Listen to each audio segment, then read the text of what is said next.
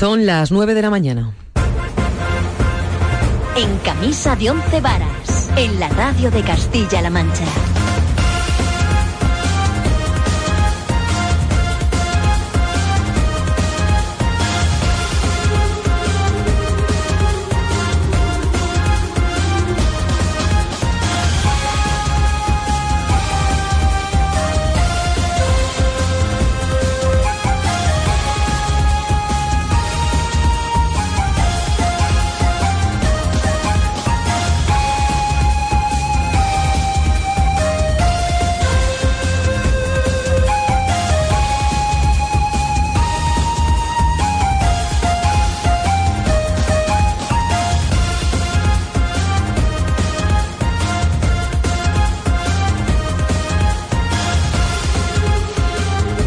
¿Qué tal amigos? Son las 9 de la mañana, seguimos en camisa de verano aquí en la radio de Castilla-La Mancha, de 8 a 10 les estamos contando toda la actualidad de la región.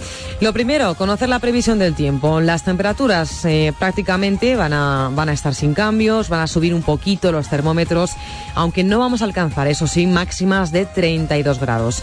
Completamos la información del tiempo, como siempre, con Ángeles Sánchez Infantes. Buenos días. Buenos días. Tenemos por delante una semana bastante tranquila. También esta jornada lo es. Por la mañana los cielos van a estar bastante despejados, con la aparición ya de algunas nubes. Nubes de que van a ser más compactas por la tarde y podrían activar algunos chubascos al este de la región, en las provincias de Albacete, Cuenca y Guadalajara, pero serán locales y muy al este. A esto se suman temperaturas que tienen que subir, pero que tampoco lo van a hacer en exceso. Las mínimas se van a quedar entre los 16 y los 20 grados y las máximas ya superarán en muchos puntos los 30. En concreto, en Toledo y Albacete rondaremos los 32. En Guadalajara, Cuenca y Ciudad Real en torno a los 30. Ya decimos que el resto de la semana se va a quedar muy similar a la jornada de hoy. Gracias, Ángeles. El gobierno de Castilla-La Mancha se resiste al cierre del COGAS y ha anunciado que se va a reunir con los accionistas de la empresa para encontrar soluciones viables para el futuro de la central termoeléctrica.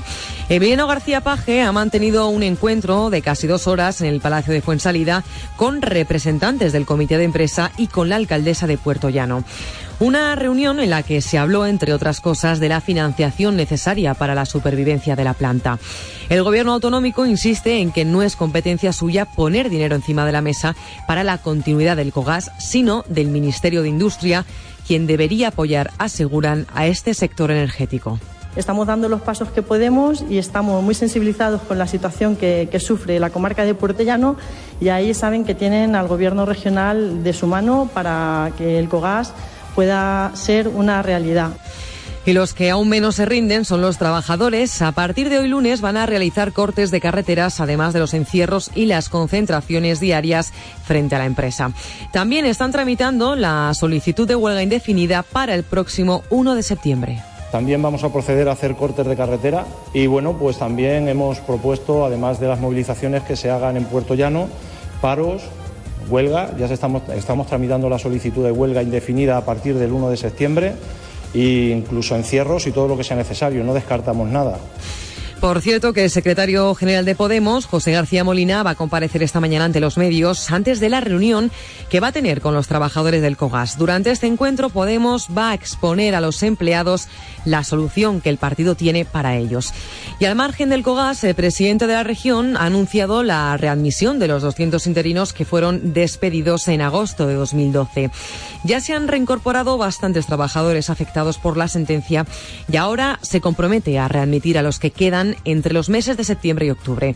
Emiliano García Paje asegura que se va a plantear incluso la exigencia de responsabilidad personal a los cargos públicos. Hemos incorporado ya bastantes y podemos comprometerles, puedo comprometerles que antes de octubre, entre septiembre y octubre, los 200 interinos que quedan por para que se les ejecute y se cumpla la sentencia estarán incorporados en sus puestos de trabajo. Primero es lo justo es lo que se merecen, es lo comprometido y además es lo económicamente rentable para la Administración. Y novedades sobre el principal sospechoso de la muerte de las jóvenes conquenses Laura y Marina. Sergio Morate va a ser interrogado en los próximos días por la policía rumana para aclarar la complicidad del ciudadano rumano que le dio refugio en su casa. Es a él a quien supuestamente le ha confesado el crimen. Dice, pues las enteré en Palomera. Digo, ¿qué dices? Digo, ahí puro monte, digo, no metes una aguja o estás hablando. Digo, cállate, digo, ni te quiero escuchar. Morate se encuentra en prisión provisional en Timisoara tras declararse inocente ante un tribunal rumano y sostiene que teme por su vida en caso de regresar a España. Los trámites para su extradición están en marcha desde el viernes, iniciados por el juzgado de Cuenca, es quien lleva este caso.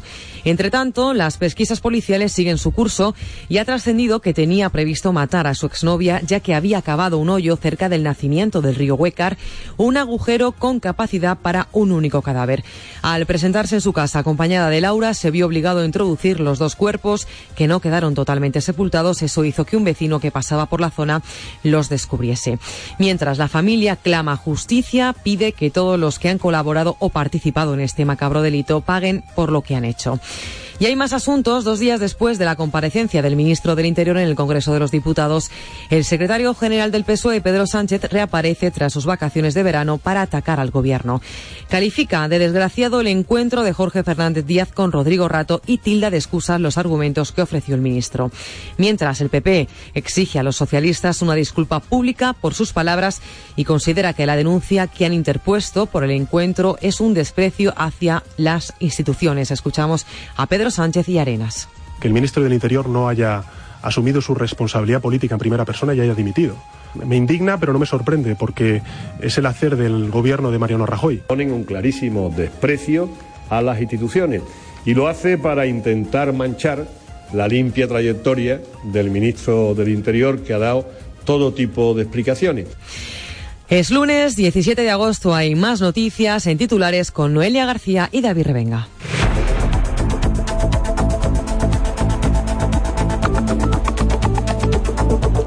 Nuevo capítulo sobre el trasvase Tajo Segura. El PSOE de Castilla-La Mancha emplaza a diputados y senadores de Levante a visitar los pantanos de cabecera para conocer su situación, a lo que el presidente del PP de Alicante responde, recordando que Felipe González en el año 95 autorizó un trasvase en unas condiciones mucho peores que las actuales. Fin de semana de detenciones en Ciudad Real. En Socuellamos, cuatro personas han sido detenidas, tres de ellas menores, tras cometer un robo en un bar del recinto ferial por un valor que podría haber superado los 800 euros. En Pedro Muñoz, mientras la colaboración ciudadana ha sido fundamental para detener a tres hombres que estaban robando hierro en una nave abandonada. La Diputación de Guadalajara pondrá en marcha una nueva edición del programa DIPU Emplea, que contará con un presupuesto inicial de más de 100.000 euros en acciones formativas para las profesiones con mayor demanda en el mercado laboral. También el día viene marcado por los sucesos en clave nacional. En el Pirineo Ostense han encontrado en una poza los cuerpos sin vida de los dos barranquistas que desaparecieron en Torla, a los que se había perdido la pista el domingo por la tarde. También ayer se encontraba en Benasque el cuerpo de un montañero navarro de 67 años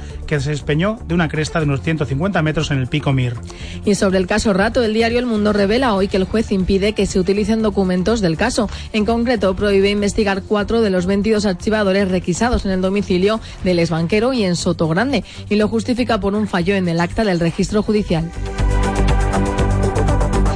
Y titulares del deporte, lo más destacado de este fin de semana, David venga. Minto, la española Caro Marín, ha revalidado título de campeona del mundo al superar por la vía rápida en dos sets a la India Igual, con lo que se convierte en la primera jugadora no china que consigue reeditar el oro en un mundial. El ciclista albaceteño Oscar Sevilla se corona campeón de la Vuelta a Colombia, con lo que suma la tercera victoria consecutiva en esta importante carrera. En motos, Gran Premio de República Checa, el talaverano Álvaro Bautista terminaba decimonoveno, en Moto 2, el de Villacañas, Julián Simón decimoctavo, mientras que en Moto 3, la de María Herrera terminaba vigésima. Y en fútbol, esta noche partido de vuelta a la Supercopa de España, Barça Atleti de Bilbao se juega en el Nou Camp. El conjunto culé tendrá que remontar el 4-0 de la ida. Las nueve y nueve minutos. Es hora de acercarnos, como cada mañana, a la Dirección General de Tráfico para conocer cómo se circula esta hora por las carreteras de la región.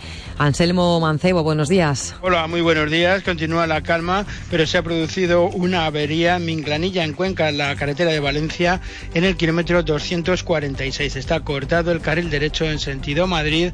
No hay retenciones, pero conviene que lo tengan en cuenta. En el resto de la comunidad, de momento, tranquilidad. Gracias, DGT. Escuchan en camisa de verano de 8 a 10 de la mañana con Juan Cuiña en el control de sonido y Lorena Esteve en estos micrófonos, aquí en la radio de Castilla-La Mancha.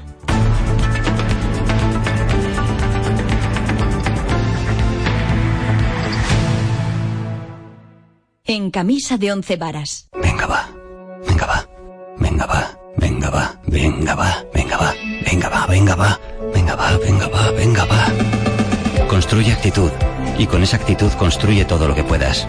Porque cuantas más cosas construyas en tu vida, menos espacio dejarás a las drogas. FAD 916 15 15.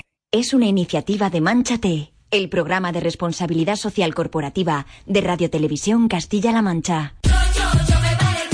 Este lunes se decide el primer título del año en España. El Barça y el Atleti se juegan en el Camp la Supercopa de España y te lo cuenta Castilla-La Mancha en juego. El Barça para seguir aspirando al sextete y el Athletic para comenzar la temporada con mejor pie.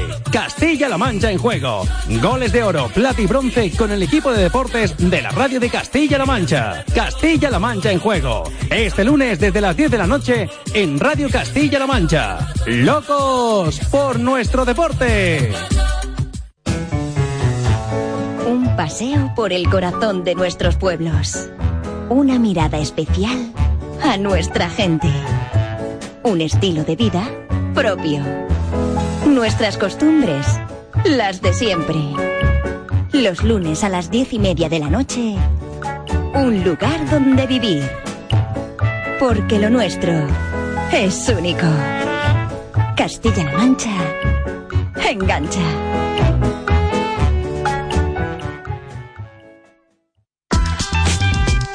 Entrevistas, actualidad, reportajes, información. Escucha su latido. Castilla-La Mancha en el corazón. De lunes a viernes a las 11 de la mañana. En la televisión de Castilla-La Mancha. Castilla-La Mancha. Engancha. Escuchas en camisa de once varas.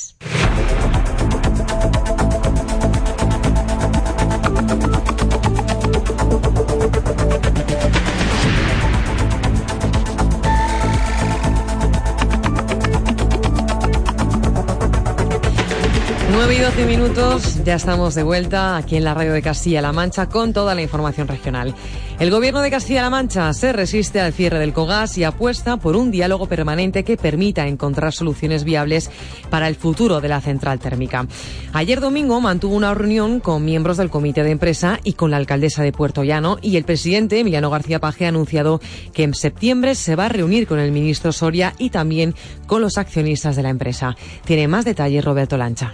Así lo concretaba al término de ese encuentro de casi dos horas de duración en el Palacio de Fuensalida la consejera de Economía, Empresas y Empleo.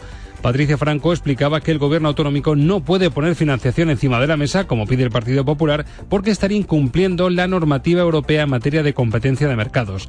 Y añade la consejera que la viabilidad del COGAS depende del Ministerio de Industria y de su concepción del modelo energético más apropiado para el país. Con todo, dice, la Junta va a seguir haciendo todo lo posible. Estamos dando los pasos que podemos y estamos muy sensibilizados con la situación que, sufre la comarca de Puerto Llano y ahí saben que tienen al gobierno regional de su mano para que el COGAS pueda ser una realidad. Por su parte, los sindicatos califican de puñalada trapera que el Ministerio de Industria haya autorizado el cierre en pleno verano y que a fin de mes más de 100 empleados de las subcontratas se vean abocados al paro. El presidente del Comité de Empresa del COGAS, José Antonio Alcaide, asegura que no se van a rendir y que van a tomar las medidas necesarias. También vamos a proceder a hacer cortes de carretera a partir de mañana. Y bueno, pues también hemos propuesto, además de las movilizaciones que se hagan en Puerto Llano, paros, huelga. Ya estamos, tramitando la solicitud de huelga indefinida a partir del 1 de septiembre e incluso encierros y todo lo que sea necesario. No descartamos nada. Así las cosas, el calendario que maneja el gobierno de Castilla-La Mancha es el siguiente. El 31 de agosto se va a reunir con las federaciones nacionales de los sindicatos. El 2 de septiembre con el presidente del COGAS, con José Damián Bogas. Y el 3 de septiembre con el ministro de Industria, José Manuel Soria. Y muy presente en todo este proceso, también en la reunión de ayer, fue la alcaldesa de Puerto Llano, Maite Fernández, insiste en que la solución sigue estando encima de la mesa del Gobierno de España y asegura que todo pasa por cambiar el marco regulatorio del sector. La solución sigue estando en la mesa del Gobierno de España, del ministro de Industria, que tiene que poner todo de su parte y tenemos que convencerle, y así lo, lo, intentaremos, para que cambie ese marco regulatorio a través también de las enmiendas a los presupuestos generales del Estado. Una situación, la de la recta final del COGAS, que en lo político está cruzando y haciendo chocar los puntos de vista dispares del PP y del Gobierno. Desde el Partido Popular, su portavoz regional, Carmen Riolobos, cree que el presidente está intentando desviar la atención y dejar la pelota en el tejado del Gobierno central. Una reunión que había generado tantísima expectativa se ha quedado en agua de borrajas y García Paje lo único que se le ocurre es decir que se va a reunir con los dirigentes del COGAS y con el Ministerio porque la responsabilidad de la resolución del problema la tiene la Unión Europea y el Gobierno de España. Triste y lamentable esta lavada de manos y abandonar a su suerte a los trabajadores del COGAS. Una pena. Y el portavoz regional Nacho Hernando emplaza al PP a leerse la normativa europea para que entiendan que la solución no pasa porque la Junta ponga dinero. La solución real está en manos del ministro Soria, que es aplicar un régimen retributivo especial a el COGAS. Ese mismo régimen retributivo ya se, ha aplicado en la planta de, Mieres en Asturias. Entonces, lo que yo me pregunto es por qué sí se aplica en Asturias y no se puede aplicar en Castilla-La Mancha. Y los 200 interinos despedidos en agosto de 2012, a los que aún no se les ha aplicado la sentencia del Tribunal Superior de Justicia, van a ser readmitidos en sus puestos antes del próximo mes de octubre. Este anuncio lo ha confirmado el propio presidente de Castilla-La Mancha en una entrevista concedida a la agencia EFE. Entre septiembre y octubre, los 200 interinos que quedan por, para que se les ejecute y se cumpla la sentencia estarán incorporados en sus puestos de trabajo. Primero es lo justo, es lo que se merecen, es lo comprometido y además es lo económicamente rentable para la Administración. Y hoy EFE publica una segunda parte de esta entrevista al presidente regional Emiliano García Paje, en la que, en otros asuntos, habla del agua. Dice que no busca una guerra sobre esta situación, añadiendo que no entiende por qué, si todo el mundo quiere trasvases, solamente se mantiene el del río Tajo. Precisamente el trasvase se cobra un nuevo capítulo. Los socialistas castellano-manchegos han emplazado a diputados y senadores del Levante a visitar los pantanos de cabecera y la primera respuesta ha llegado con la firma del presidente del PP de Alicante. En un comunicado, José Ciscar recuerda al PSOE regional que en el año 95, con Felipe González de presidente, ya se autorizó un trasvase en unas condiciones mucho peores que las actuales. Juan Martínez. Se remonta a agosto de hace 20 años cuando el Ejecutivo de González dio el visto bueno a una derivación de 55 hectómetros cúbicos desde Castilla-La Mancha a la cuenca del Segura cuando los embalses, dice, de Entre Peñas y Buendía tenían poco más de 200 hectómetros cúbicos. Según el presidente de los populares de Alicante, la cabecera del Tajo almacenan en la actualidad 400 hectómetros y el memorándum del trasvase fija la línea de reserva a partir de los 304. Fiscar se muestra partidario de volver a recuperar el sentido de Estado de hace años donde primaba, asegura, la solidaridad y en que se tomaban decisiones de sentido común, afirma. El mismo espíritu añade con el que se redactó y aprobó en 2013 el memorándum entre cinco comunidades autónomas y el gobierno central y con el que recuerda se quiso zanjar el debate del agua en España. El dirigente popular, por su parte, se remite por último a estudios que para el empleo en su comunidad tiene el trasvase. Unos 100.000 puestos de trabajo, dice, solo en el sector agroalimentario. Y hay más asuntos, hay novedades sobre el principal sospechoso de la muerte de las jóvenes de Laura y Marina. Sergio Morate va a ser interrogado en los próximos días por la policía rumana para aclarar la complicidad del ciudadano rumano que le dio refugio en su casa y que conoció Morate durante su estancia en prisión. Es a él a quien supuestamente le ha confesado este crimen. Morate se encuentra en prisión provisional en Timisoara tras declararse inocente ante un tribunal rumano y sostiene que teme por su vida en caso de regresar a España. Los trámites para su extradición están en marcha desde el pasado viernes, iniciados por el juzgado de Entre tanto, las pesquisas policiales siguen su curso y ha trascendido que tenía previsto matar a su exnovia, ya que había acabado un hoyo cerca del nacimiento del río Huecar. Al presentarse en su casa acompañada de Laura, se vio obligado a introducir los dos, que no quedaron totalmente sepultados. Esto hizo que un vecino que pasaba por la zona los descubriese. Es una información de José Manuel Macía. El presunto homicida de Laura Deloyo y Marina Okarinska habría acabado cerca del nacimiento del río Huecar un hoyo con capacidad para contener un único cadáver. Eso induce a sospechar que tenía planeado matar a su exnovia Marina y que al presentarse esta en su casa acompañada de Laura, decidió dar muerte a las dos. Isvan Horvat, el ciudadano rumano acusado de ayudar a Sergio Morate a ocultarse en Rumanía, cuenta cómo el conquense le confesó el crimen, pero no le creyó. Dice, pues la enteré en Palomera, digo, ¿qué dices? Digo, ahí puro monte, digo, no metes una aguja o estás hablando, digo, cállate, digo, ni, ni te quiero escuchar. En el agujero preparado para contener un solo cuerpo, el supuesto homicida se vio obligado a introducir los dos cadáveres, que no quedaron totalmente sepultados en tierra y cal. Eso facilitó que un vecino que pasaba por la zona los descubriese el pasado miércoles y avisara inmediatamente a la policía. La autopsia practicada a los cadáveres ha determinado inicialmente que Laura y Marina fueron estranguladas, lo que les causó la muerte por asfixia. La policía todavía no ha podido determinar dónde ni cuándo se produjo el doble asesinato. Además, todavía investigan si Morate es el único implicado en los hechos o si el presunto homicida tuvo algún cómplice. La colaboración ciudadana ha sido fundamental para detener a tres hombres que presuntamente estaban robando hierro en una nave abandonada de Pedro Muñoz, informa Víctor Carmena. Tres hombres han sido detenidos por la policía local de Pedro Muñoz acusados de cometer un robo en una nave abandonada situada en la carretera que une esta localidad y la vecina Tomelloso. Los tres varones, procedentes de la Comunidad de Madrid, fueron sorprendidos infraganti sustrayendo hierro de esta nave. En la operación policial ha sido fundamental la actuación de un vecino que, tras ver varios movimientos sospechosos, alertó a las fuerzas del orden. Una vez detenidos, los presuntos ladrones han sido puestos a disposición de la Guardia Civil, que es quien tiene competencias en este tipo de delitos.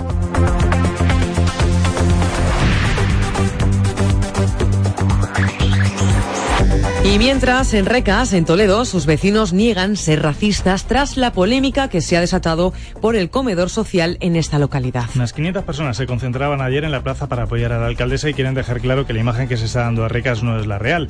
Según ellos, llevan muchos años conviviendo con inmigrantes y denuncian que muchos padres envían al comedor a sus hijos sin necesitarlo. También lamentan la presencia de ocupas en el pueblo que han destrozado casas y se han llevado, según ellos, materiales de las viviendas.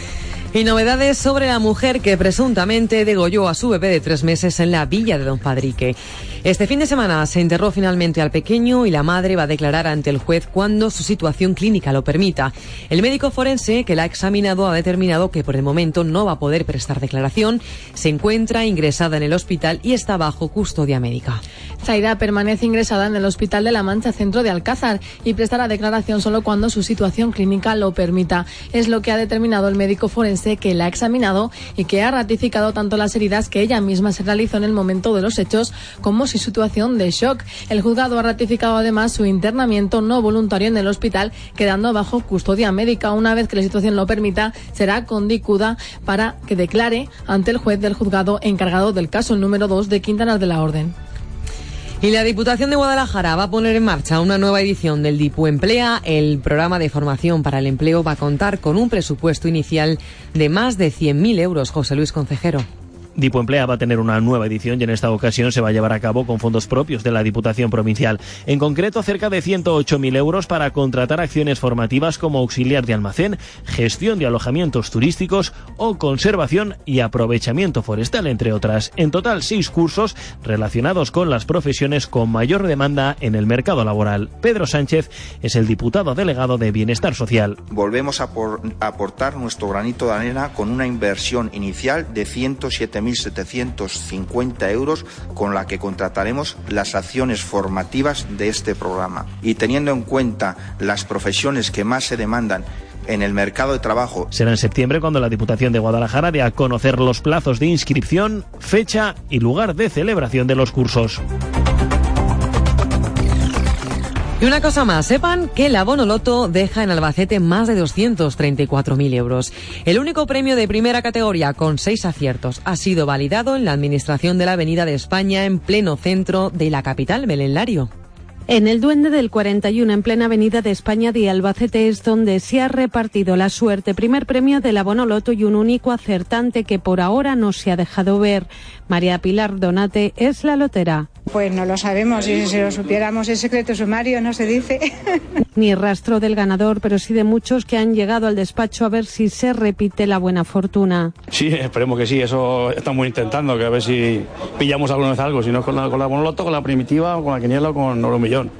Vamos a intentarlo. El boleto está dotado con 234.000 euros que hacen más que un arreglo. Ya que se dio cuenta la mesa. No es la primera vez que María Pilar da premio, pero la ilusión permanece intacta. La verdad es que sí, porque cada vez que hemos dado el premio, la gente, hay mucha gente que les hacía falta y entonces la emoción es doble. Lo primero porque hemos dado el premio, lo segundo porque vemos que ha sido gente que lo, de verdad lo ha necesitado. Ojalá y se repita la suerte.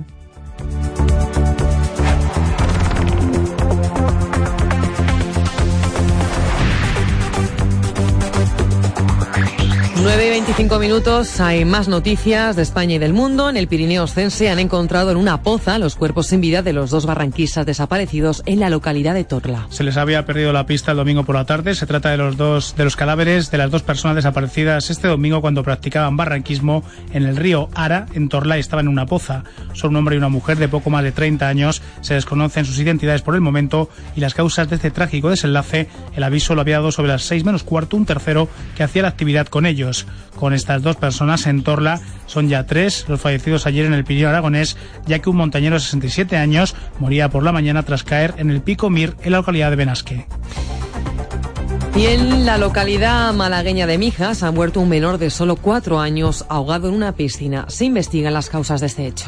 Ha ocurrido en una piscina de una organización privada de Mijas sobre las 8 y 10 de la tarde de ayer. El menor de cuatro años ha fallecido ahogado y un particular informó a los servicios de emergencias. Los sanitarios en el lugar realizaron maniobras de reanimación al niño sin conseguir recuperarle. Se desconocen las causas del suceso y hasta el lugar también acudieron miembros de la Guardia Civil y Policía Local para abrir las diligencias. Thank you. Por cierto que estamos viendo imágenes en directo de la llegada de Sergio Morate en Rumanía a, las, a los juzgados donde supuestamente va a comparecer ante el juez. Hay más cosas. La comparecencia del viernes del ministro del Interior en el Congreso sigue dejando reacciones. Ayer se refería a este asunto el líder del PSOE, Pedro Sánchez, que reaparecía tras sus vacaciones visitando la zona afectada por el incendio de la Sierra de Gata en Extremadura. Para Sánchez las excusas ofrecidas por Jorge Fernández Díaz sobre su reunión con Rodrigo Ratón, la sede del ministerio, son inverosímiles, aunque no le extraña de alguien que forma parte del actual gobierno. Y lo que le indigna sobre todo es su permanencia en el Ejecutivo. Que el ministro del Interior no haya asumido su responsabilidad política en primera persona y haya dimitido. Me indigna, pero no me sorprende, porque es el hacer del gobierno de Mariano Rajoy. Duras críticas que contestaba desde el PP su vicesecretario de Política Regional, Javier Arenas, que exigía una disculpa a Pedro Sánchez tanto por esas palabras como por la denuncia interpuesta contra el ministro. Ponen un clarísimo desprecio a las instituciones y lo hace para intentar manchar la limpia trayectoria del ministro del Interior que ha dado todo tipo de explicaciones. En el PP consideran que el caso queda zanjado tras las explicaciones del viernes, algo que no comparte el PSOE, que cree que tan solo terminará con la dimisión del propio ministro. Y en el plano político también destacan las palabras del presidente de Extremadura, de Guillermo Fernández Vara, sobre las primarias en el PSOE. Para él, no tiene sentido, dice, celebrarlas si las bases ya han escogido al secretario general. El tema de primaria estaba muy bien cuando los secretarios generales los elegían en Congreso los cuadros del partido, pero creo que hay que someterlo a todos los matices del mundo cuando tomamos la decisión de que el secretario general del partido sea elegido por todos los militantes. Y sobre el caso Rato ha trascendido que el juez impide que se utilicen documentos del caso, prohíbe investigar cuatro de los 22 archivadores requisados en su domicilio y en Sotogrande y lo justifica en un fallo formal en el acta del registro judicial. La Oficina Nacional de Investigación del Fraude ha trabajado para su segundo informe sobre los delitos presuntamente cometidos por el ex vicepresidente del Gobierno. Documentación intervenida en los registros que se realizaron en su domicilio, su despacho profesional y también en las oficinas de Sotogrande de su asesor fiscal Domingo Plazas pero no ha podido utilizarla toda, según desvela el diario El Mundo. De hecho, el informe de la UNIF, en el que se apunta a que Rato cobró dos millones de euros en comisiones de proveedores de Bankia, dice expresamente que para su elaboración no se ha utilizado ninguno de los documentos excluidos por el titular del juzgado. Y la polémica por los manteros y los enfrentamientos entre estos y los agentes de la policía se trasladan de de Tarragona a Barcelona. Allí dos agentes de la Guardia Urbana resultaron heridos leves tras ser agredidos en el Paseo de Gracia. Ocurría sobre las 2 de la tarde cuando los policías pedían a los manteros que recogieran el material y abandonaran la zona. Según los agentes, los manteros respondieron a una con empujones y golpes, por lo que tuvieron que pedir refuerzos para detener a los presuntos agresores, algo que vino ocurriendo de forma habitual en Cataluña. Nosotros aquí para trabajar, para trabajar. Uno de los manteros fue detenido y trasladado a las dependencias policiales. El resto de compañeros dicen que se ven acosados. Juan Ávila, portavoz del Sindicato de Policías Municipales de Cataluña. Van a haber incrementado el número y su respuesta, ellos se van dando cuenta que cuando aumentan la agresividad, la respuesta hacia las actuaciones de los agentes, eh, las consecuencias no son las que, las que le esperaban. El sindicato anunció que pedirán una comisión tanto en el ayuntamiento como en el Parlamento catalán para tratar el aumento de la agresividad de los manteros y establecer protocolos de actuación.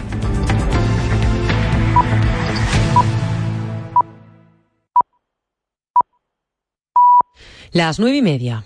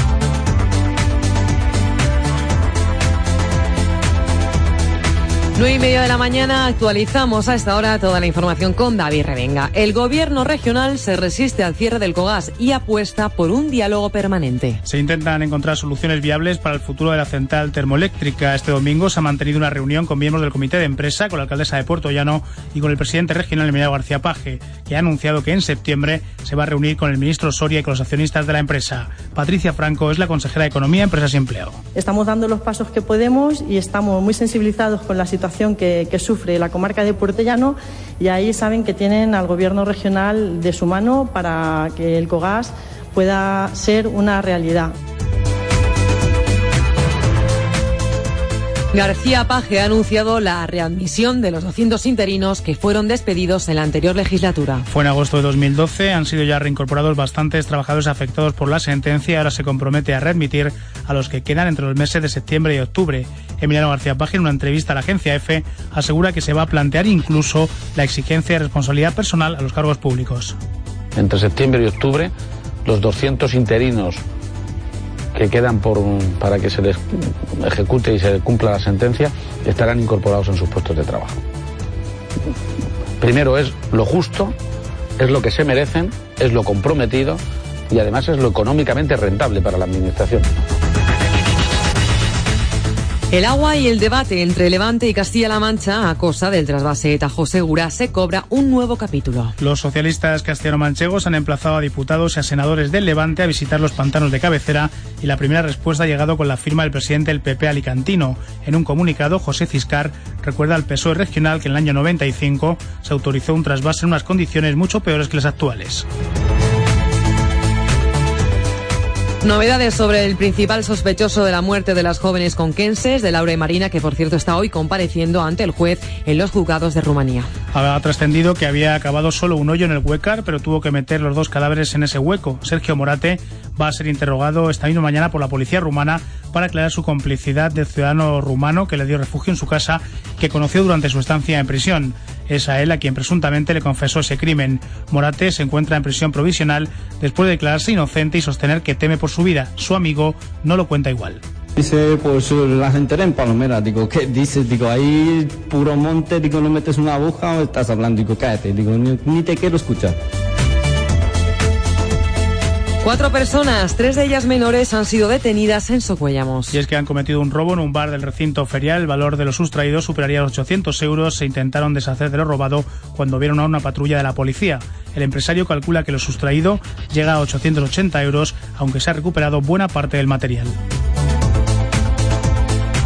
La Diputación de Guadalajara va a poner en marcha una nueva edición del DIPU Emplea. El programa de formación para el empleo va a contar con un presupuesto inicial de 108.000 euros para contratar acciones formativas como auxiliar de almacén, gestión de alojamientos turísticos o conservación y aprovechamiento forestal, entre otras. Son seis cursos relacionados con las profesiones con mayor demanda en el mercado laboral. Pedro Sánchez, diputado delegado de Bienestar Social en Guadalajara volvemos a aportar nuestro granito de arena con una inversión inicial de 107.750 euros con la que contrataremos las acciones formativas de este programa. Y teniendo en cuenta las profesiones que más se demandan en el mercado de trabajo, Tres fallecidos durante la jornada de ayer en el Pirineo Oscense. Por la tarde han encontrado en una zona de una poza los cuerpos sin vida de los dos barranquistas desaparecidos en la localidad de Torla. Se les había perdido la pista, son un hombre y una mujer de poco más de 30 años. Con ellos dos son tres los fallecidos en el Pirineo aragonés durante el día de ayer, ya que un montañero de 67 años moría por la mañana en Benasque. Y más reacciones por la comparecencia del viernes del ministro del Interior en el Congreso de los Diputados. El líder socialista Pedro Sánchez cree que las excusas ofrecidas por Fernández Díaz sobre su reunión con Rato en la sede del ministerio son inverosímiles, aunque no le extraña de alguien que forma parte del actual gobierno. Ha dicho desde el PP, Javier Arenas exige disculpas. Palabras del propio Arenas y de Sánchez. Ponen un clarísimo desprecio a las instituciones y lo hace para intentar manchar la limpia trayectoria del ministro del Interior que ha dado todo tipo de explicaciones. Que el ministro del Interior no haya asumido su responsabilidad política en primera persona y haya dimitido.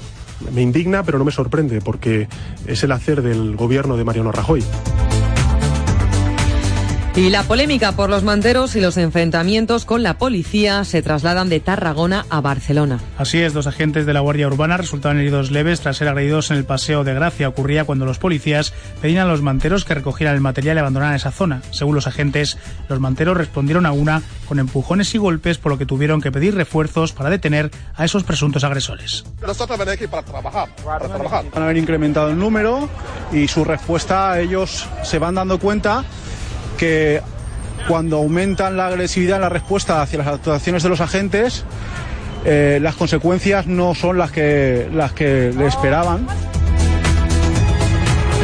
Y en deportes destacamos un poco habitual de los titulares como es el badminton. Así es, porque la española Carolina Marín ha hecho historia, revalida el título de campeona del mundo al superar por la vía rápida en dos sets a la india Saina Nehwal 21-16, 21-19. Es la primera jugadora no china que consigue reeditar el oro en un mundial. Además, seguidos, la onubense Caro se mostraba feliz. El secreto de hoy ha sido salir a la pista, disfrutar de esta final, disfrutar de, lo especial que es este torneo y sobre todo de, pensar en lo que tenía que hacer y saber en todo y vivir el aquí y ahora. El ciclista albaceteño Oscar Sevilla se coronaba campeón de la Vuelta a Colombia, con lo que suma la tercera victoria consecutiva en esta importante carrera. Y en fútbol, esta noche partido de vuelta de la Supercopa de España entre Barcelona y Atleti de Bilbao se juega en el Camp Nou a las 10 de la noche. El conjunto culé tiene que remontar el 4-0 de la ida. Muy bien, David, muchas gracias. Son las 9 y casi 38 minutos. Vamos a hacer una pausa y enseguida venimos con el resumen de prensa. En camisa de once varas.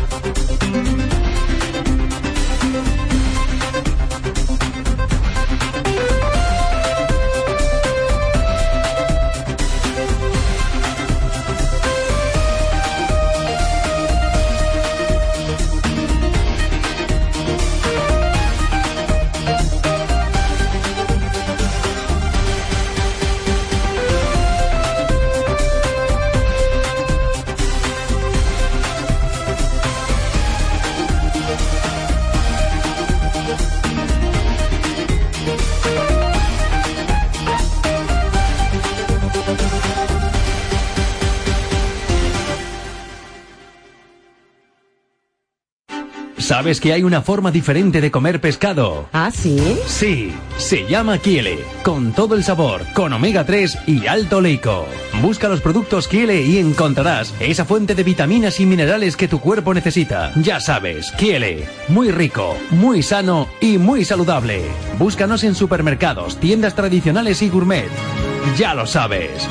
Kiele y disfruta el pescado. Del 5 al 10 de septiembre en Villaseca de la Sagra llega el decimosexto certamen de novilladas Alfarero de Oro con la variedad de encastes y los mejores novilleros del escalafón. Álvaro Lorenzo, Roca Rey, Ginés Marín, Alejandro Marcos, Joaquín Galdós, Baltasar Iván, Cebada Gago, Fuente Imbro, Posada de Maravillas, Flor de Cara, Saltillo y muchos más. Alfarero de Oro 2015. Del 5 al 10 de septiembre en Villaseca de la Sagra, disfruta del mejor certamen de novilladas de España por tan solo 10 euros. Estamos en Twitter, en el hashtag Disfruta del Alfarero.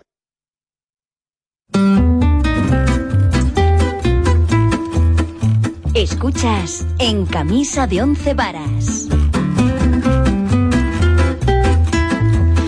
9 y 41 minutos, resumen de prensa como cada mañana con Enrique Lumbreras. ¿Qué tal? Buenos días. Hola Lorena, buenos días. Muy Cuéntanos, a ver, vamos a hacer un resumen de prensa más detallado ¿eh? que el anterior, un poco explicando todo como que nos cuentan las portadas. Vamos a ver qué es lo que nos cuentan las portadas, que hoy vienen variaditas además. Estos días de atrás eh, eran muy centradas en los últimos sucesos que habían ocurrido en la región en los últimos días, pero mm, ya se va difuminando el tema y tenemos, tenemos varios asuntos. En cualquier caso, predomina uno.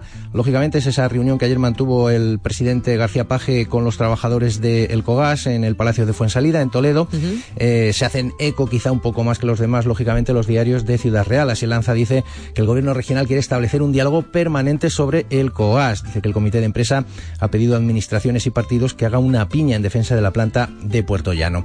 Fotografía, lógicamente, en el diario de, de esa reunión, prácticamente la misma a la que nos encontramos en el diario La Tribuna de Ciudad Real, que titula Arrancan las reuniones por el cierre de El Cogas. Paje recibe a los trabajadores de la compañía, sindicatos y alcaldesa de Puerto Llano y anuncia que la Junta no puede dar ayudas porque la Unión Europea le denunciaría.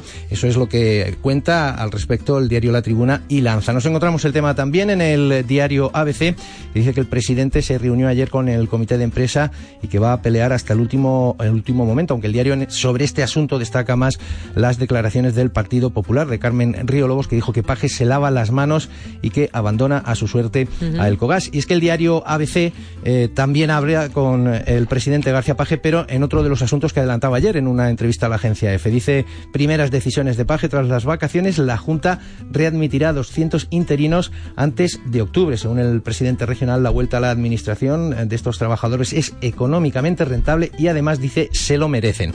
Son los asuntos principales que nos encontramos en, en la prensa. Si quieres, pues destacamos ya alguno más. Por ejemplo, Sí. interesante lo que nos cuenta la tribuna como noticia principal. Dice que hay denuncias de carreras ilegales de coches en el puente atirantado de Talavera. Parece ser que la policía local ha recibido llamadas ya de vecinos que aseguran haber presenciado carreras nocturnas, desde en concreto la calle Fundidores hasta la ronda del Tajo. Siguen esas denuncias diciendo que mm, suele tratarse de vehículos tuneados y de gran cilindrada que compiten en paralelo. Un asunto este pues, eh, que Se habrá que juegan ir- la vida a ellos y, al, y ponen, de en los peligro, demás. y ponen en peligro a los demás. Tendremos que ir, estaremos pendientes de lo que va dando esta noticia. Muy bien.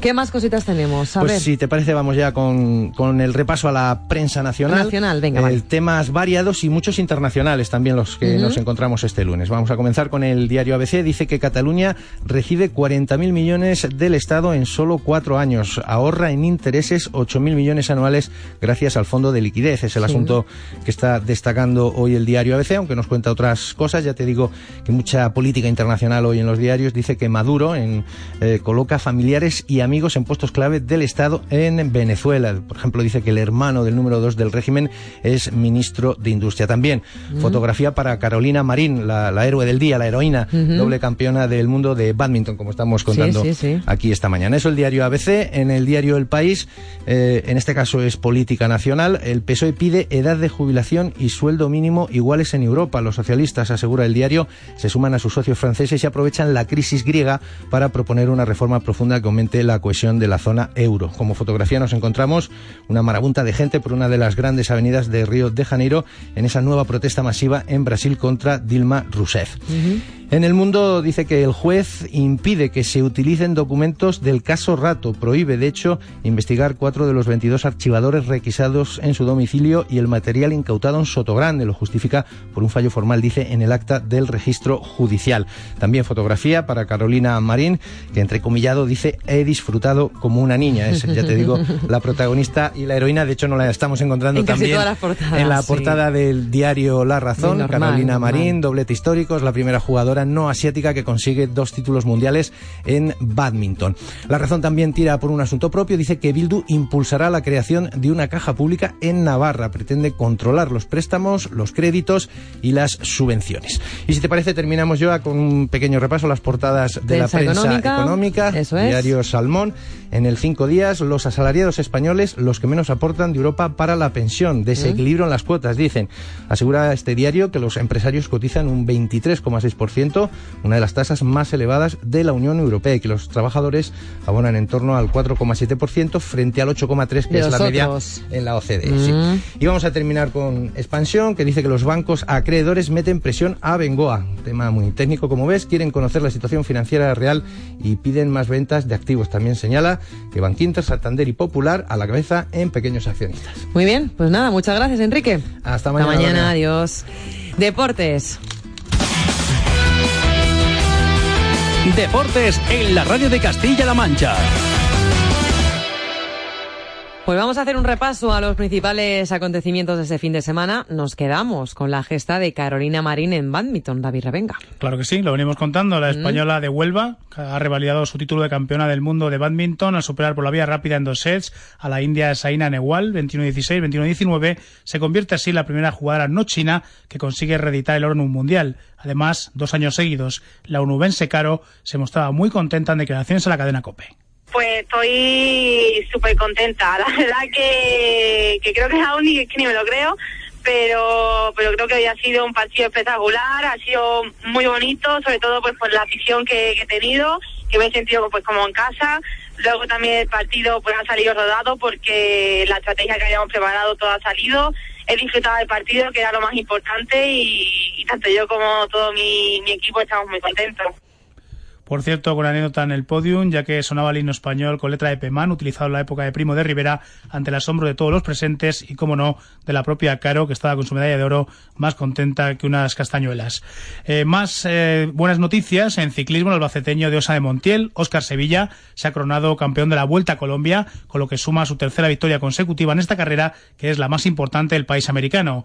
Mientras que en fútbol, una previsión para esta noche, partido de, las, de Supercopa, de partido de vuelta de la Supercopa de España entre Barcelona y el Athletic de Bilbao se juega en el Nou Camp a las 10 de la noche. El conjunto culé tiene que remontar el 4-0 de la ida si quiere levantar un nuevo título. Muy favorable a priori la final para los Leones. Escuchamos a los técnicos Luis Enrique y Ernesto Valverde.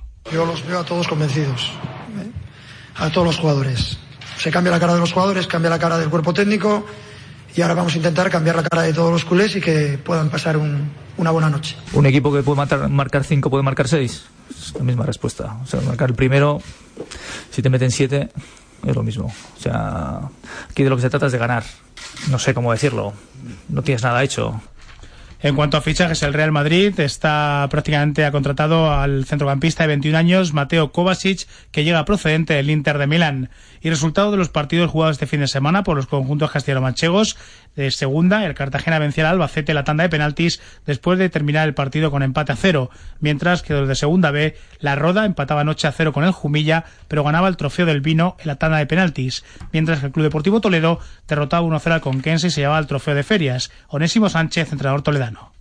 Ya queríamos hoy, obviamente, eh, siendo ya semana casi de competición, o va a ser semana de competición la siguiente, hacer minutaje, tenemos que arriesgar con, con- no arriesgar, sino ya jugadores, jugar 90 minutos, porque es para lo que, lo que tenemos ya en el siguiente compromiso. Y estoy contento porque por fin no tenemos, creo que no vamos a tener lesionados y vamos el martes a poder contar con, con el 70% de la plantilla que tal como ha ido la pretemporada es para hacer la ola casi. Más partidos de fútbol en pretemporada. El Socuellamos ganaba 2-0 al Valencia Mestalla, pero suerte corría el Deportivo Guadalajara, que caía 0-3 contra el Corcón. El Talavera ganaba el sábado 1-4 al Torpedo y ayer hacía lo propio 0-5 con el Pedroñeras. Fran Alcoy, Mister Talaverano. Me ha gustado mi equipo, más que por el resultado, por la intensidad con la cual ha jugado, ha apretado bien, ha movido el balón con velocidad y, creo que, estamos en la línea correcta, las piernas ya, van frescas. A falta de una semana pues tienes que estar así, porque ya el domingo que viene ahí en Irún pues vamos a encontrarnos con un rival muy, muy importante y debemos de, llevar buenas sensaciones tanto en el juego como en las piernas. En motos, ayer celebraba el Gran Premio de la República Checa. Lorenzo se imponía a Márquez y a Rossi, lideraba el Mundial de Pilotos en MotoGP, mientras que el talaverano Álvaro Bautista terminaba decimonoveno. En Moto 2, el de Villacañas, Julián Simón, terminaba decimoctavo, mientras que en Moto 3, la de Oropesa, María Herrera, finalizaba vigésima. Y terminamos con baloncesto, gira de la NBA. La selección española se imponía en el Torneo Internacional de Santander, ganaba a Senegal por una auténtica paliza, 96-49, en un encuentro, el tercero de preparación de cara al Euro de básquet, en el que se mostraba mayor solidez defensiva y también más acierto desde el tiro exterior que los partidos anteriores. Son varios de preparación, ya habían jugado contra Bélgica Polonia y ayer contra Senegal. David, muchísimas gracias. Vale, aquí Eh, iremos contando más cosas de Claro todo. que sí, lo que haga falta. 9 y 51 minutos, estamos ahora pendientes de la información taurina porque queremos saber el estado de salud de Fran Rivera y también de Saúl Jiménez, que ayer sufría una tremenda cornada.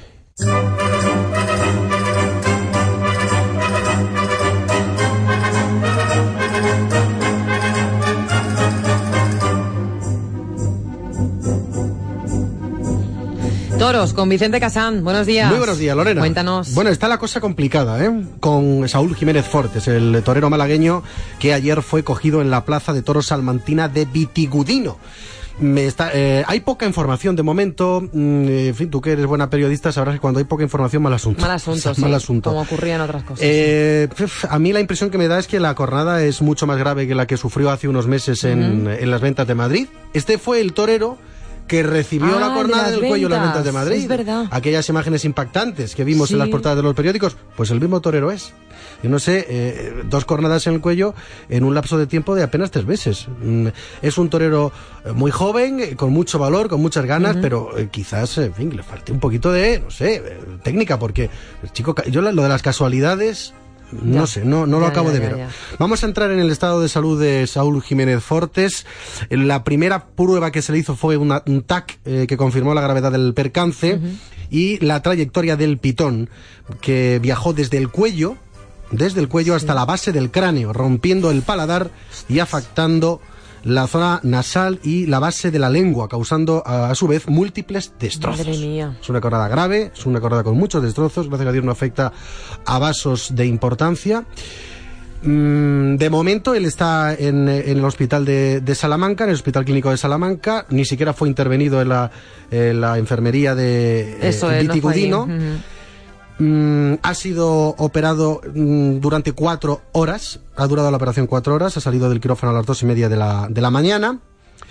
De momento estamos a la expectativa, está estabilizado, la cornada es muy fuerte. Y el apoderado dice que desde luego es mucho más grave que la cornada que sufrió en las ventas de Madrid hace unos meses, el pasado mes de mayo. El mundo del toro está conmocionado, está pendiente, porque lo cierto es que el torero malagueño ha sido de nuevo eh, noticia por eh, una gravísima cornada y estamos esperando nuevas noticias. De momento las que nos llegan es que está bien, que está fuera de peligro, que su vida no corre peligro, es lo más importante, pero entenderás que en esa zona de la lengua, la base del cráneo, el paladar, los destrozos, desde luego no se recuperan, no se mm, eh, solventa la papeleta en, en un mes. ¿eh? O sea que en principio la baja de Saúl Jiménez Fortes es para bastantes semanas, incluso bastantes, bastantes meses. Que, que haya mucha mejoría, que es lo más importante. Eh, me preguntaba por Rivera Ordóñez, el- También, el, sí. torero, bueno, ya está en Sevilla porque él quiere estar lo más cerca posible de su mujer, que va a dar a luz eh, de aquí a unos días, si no eh, saldrá de cuentas de aquí a unas fechas, está con tratamiento antibiótico, agradecido a través de Twitter las muestras de cariño, el torero está ya fuera de Pero peligro. eso ha sido por cabezonería suya, Vicente. Sí, en principio eh, no era necesario eh, ir de un buen hospital como es este de Zaragoza, Claro. donde está asistido magníficamente por el doctor Carlos Valcarreres, pero en fin, esta, ya sabe, eh, esto si le, pa- le pasa a Pepe López, eh, no, no pasa nada, no, no pide el traslado, pero esta gente, esta gente... En helicóptero, además, fue trasladado, nada, será por dinero, ¿no? O sea, Eso es. Bueno, pues él se lo ha podido permitir, imagino Sí. que es algo que correrá de su cuenta, pues bueno, pues él está en su eh, perfecto derecho a ir al hospital Quirón Sagrado Corazón de Sevilla, donde está eh, con antibiótico, está con pronóstico reservado, está todavía pendiente de evolución, pero el TAC de control que se ha realizado dice que la cosa va mejorcita y que los eh, hematomas van remitiendo y que por lo tanto eh, aún hay que esperar, pero... bah, sin problemas. Hay, alegramos. hay que, hay que seguir hablando de cosas eh, dramáticas. Este fin de semana, desde el viernes al domingo, han muerto por Sí. cornadas en festejos taurinos cuatro personas. ¿eh? Cuatro personas. Mm, eh, es que los toros cogen y a pesar de que la gente se juega la vida de manera gratuita, como es el caso de los encierros en los distintos pueblos de Castilla-La Mancha y de España, pues lo cierto es que eh, el toro no entiende si eres torero o si eres un aficionado. Han Eso muerto es. en Valladolid, en eh, Peñafiel, en Museros, en la provincia de Valencia, en Blanca, es decir, en Murcia y en Leín, en Navarra. Para transmitir desde la radio de Castilla-La Mancha nuestro testimonio de la condolencia a las familias, mucho ánimo a los corredores, que son eh, es un sector de gente que está pues muy afectada y que está muy constreñida por estas noticias. Eh, mm, ya tenemos pregonero en Albacete, Ah, eh, sí, Daniel sí. Ruiz, el ganadero de Albacete, va a ser el próximo pregonero de la Feria Taurina de Albacete. Es un ganadero de primera línea. Ayer en Fontanar hubo toros, cuatro toros de Salvador Domecq, para Guerrita Chico, oreja en ambos, es decir, dos orejas, y Alberto Gómez, oreja y oreja, también dos orejas Puerta Grande en Fontanar, en Guadalajara. Hoy arranca la Feria de Ciudad Real, eh, aprobados ocho de los toros de la ganadería de Torrestrella para Morante de la Puebla, Julián López del Juli y Sebastián Castela. Hoy arranca la Feria de Ciudad Real, estaremos muy ¿Hoy quién pendiente. torea? Hoy torea Morante, Juli y Castela. Ah, los tres, vale, vale. Ponle vale. pega a la Toma ya. ponle pega a la corrida. ¿Vas a ir, Vicente? Pues no, pues entre mis muchas virtudes no se encuentra la de la ubicuidad. No puedo ir de Toledo a Ciudad Real, sobre todo en ausencia de coche. Ya sabes que lo tengo en el taller. Bueno. Ya sabes que lo tengo eh, en el taller. Y ayer una corrida mm, buena, pero que pudo ser mejor en el puerto de Santa María. Sebastián Castela, cinco orejas con toreo solidario a favor de chavales con cáncer, pero lo cierto es que quizás se esperaba un poquito más de la corrida, tanto del torero como de los ganaderos. Prefiero una cita eh, benéfica, tampoco eh, es cuestión de ponerse eh, excesivamente puntillosos. Y con esto acabo, Lorena, con Sí. lo que ocurrió ayer en la Semana Grande de San Sebastián desde donde fue transmitida la semana pasada una corrida de toros en directo a través de Televisión Española con un buen éxito de, de Sare, de audiencia. Diego Urdiales ayer, ovación con saludos y ovación con saludos. Morenito de Aranda, silencio y silencio tras aviso. Y Paco Ureña, ovación con saludos tras aviso y ovación con saludos. Entrada a media plaza, no hubo corte de oreja, pero los toros de Victorino Martín eh, no acabaron de dar juego, fueron exigentes, complicados, interesantes los tres primeros, pero amigo mío, los tres segundos fueron realmente deslucidos. Toma ya. Vicente, Sí. es que tengo una duda. ¿Por qué llevas esto de cordón rojo en el, en el cuello? Pues porque son recuerdos de San Fermín. todavía. Ah, no, digo, a lo mejor tiene algo que ver porque te estás solidarizando con el mundo taurino. ¿Este Manuel. Lombo? Este, no, no, este ¿Quién es Miguel canta? Poveda. Ah, Miguel Poveda. Es que estuvo Manuel Lombo el otro día en un pueblo de Castilla-La Mancha, estuvo muy bien y pensaba que era él. Cantan del estilo. Parecido. Sí, Cantan sí, Manuel estilo. Poveda. Gracias, Vicente. A ti, hasta luego. Nos despedimos con la música de Miguel Poveda. ¿Por qué? Pues porque va a venir a Toledo. El concierto va a ser el 18 de septiembre en la Plaza de Toros, dentro de su gira Sonetos y Poemas para la Libertad. Pues nada, 18 de septiembre es la cita con Miguel Poveda. Nosotros nos vamos, mañana volvemos de 8 a 10 de la mañana en la radio de Castilla-La Mancha, en camisa de verano. Hasta entonces, que pasen buen día.